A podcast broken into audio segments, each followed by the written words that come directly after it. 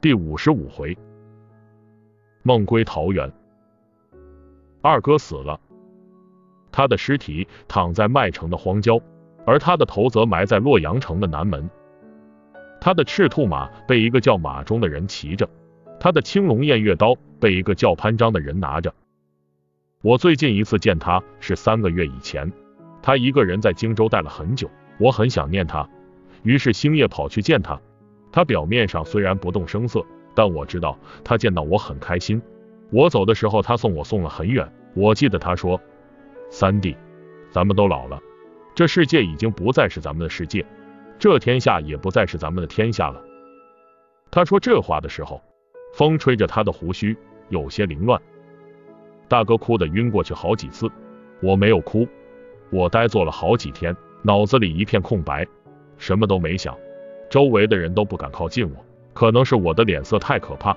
后来我饿了，于是找来东西吃，却发现连豆腐都咬不动了。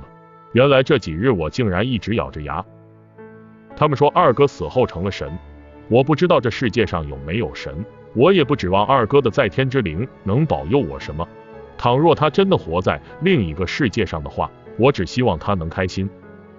晚上我一个人坐在帐外，抬头看着南方的星星。正值冬天，星星看起来很遥远，模模糊糊想起一句话：遥远的地方真的一无所有。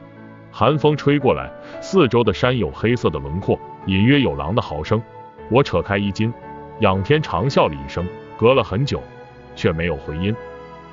酒是个好东西，它可以让我忘掉很多无法忘掉的事情，所有的悲伤和喜悦都被酒精所稀释，在半醉半醒之间，我仿佛到了另一个世界。二哥在那里坐着看书，见到我只是微微一笑，我喜极而泣。他轻轻的对我说：“三弟，好想回去再看一眼家乡那桃花啊！”我知道这是梦，但我希望我永远不要醒来。我看着大哥红肿的双眼以及两鬓那苍苍白发，突然觉得他很可怜。他比我更了解二哥，也比我更加悲痛。我不是鱼，因此我不知道鱼的快乐，也不知道鱼的悲伤。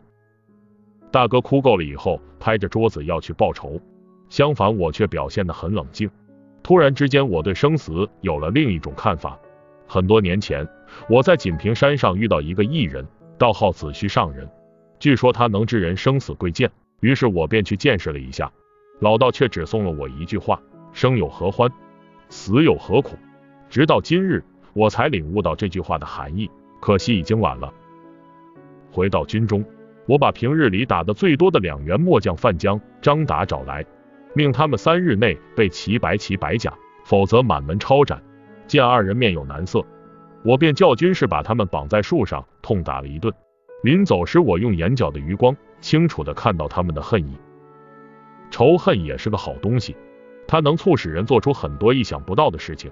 猛然间，我想起了那个眼神跟锥子似的少年季童，不知道为什么。他再也没来找过我，但我知道，只要我不死，他不死，总有一天他会找上来的。忽然之间，我很渴望他现在来，然而他终究没有来，来的是范江、张达。我睁大了眼睛，据说如果刀快的话，人临死时可以看到自己的心。